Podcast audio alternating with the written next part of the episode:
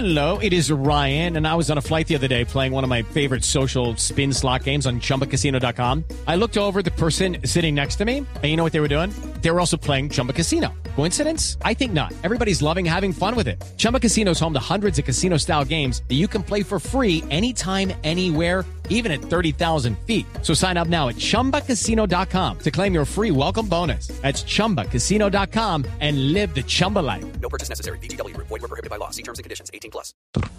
El padre Alberto Linero es periodista y también está en Mañanas Blue. 7 de la mañana, un minuto. Este tiempo tiene unos colores y unos sabores muy característicos.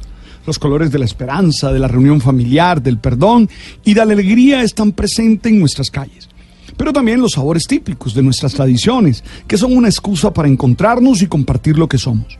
Son muchas noches de novenas, de reuniones de fin de año y aún de regalos.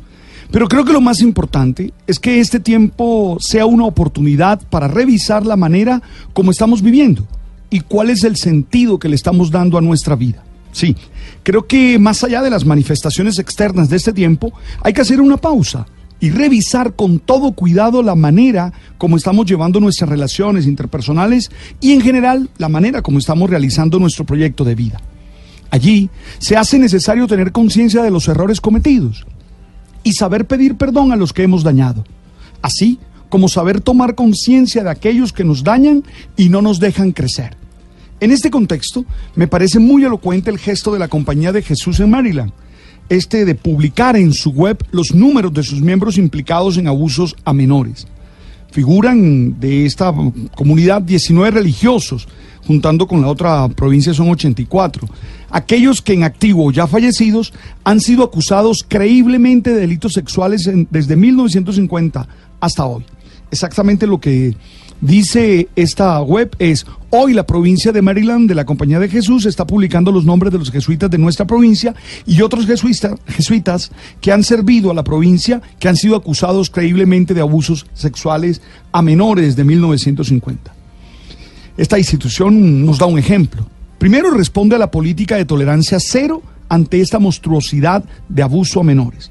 Pero el gesto expresa el arrepentimiento, responde apenas a lo que la sociedad en general espera de una institución como la nuestra, pero a la vez expresa la actitud de una institución que reconoce sus errores, en este caso delitos, y se esfuerza por generar las condiciones para que no vuelvan a suceder.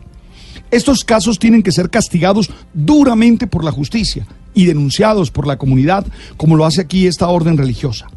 Aunque el tema hiere profundamente la confianza de muchas personas, creo que en este tiempo es una buena manifestación de lo que todos debemos hacer, reconocer nuestras faltas y hacer lo posible por resarcir los daños causados, comprometiéndonos por, eh, por no volver a fallar, por no volver a hacer lo mismo.